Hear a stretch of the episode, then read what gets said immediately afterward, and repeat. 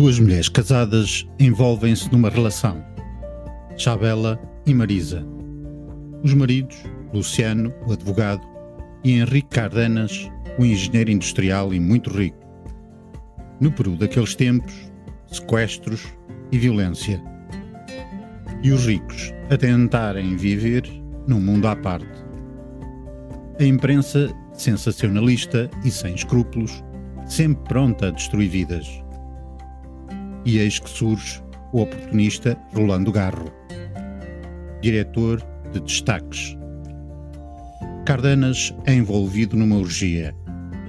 Uma trama urdida para lhe sacarem dinheiro.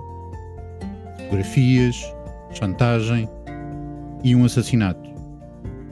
E depois, o doutor personagem cinzenta do regime e braço direito do presidente. Vidas pequenas no xadrez da política. Pobres e ricos, esmagados pelo poder omnipotente do Estado. Sexo e poder. Boas leituras.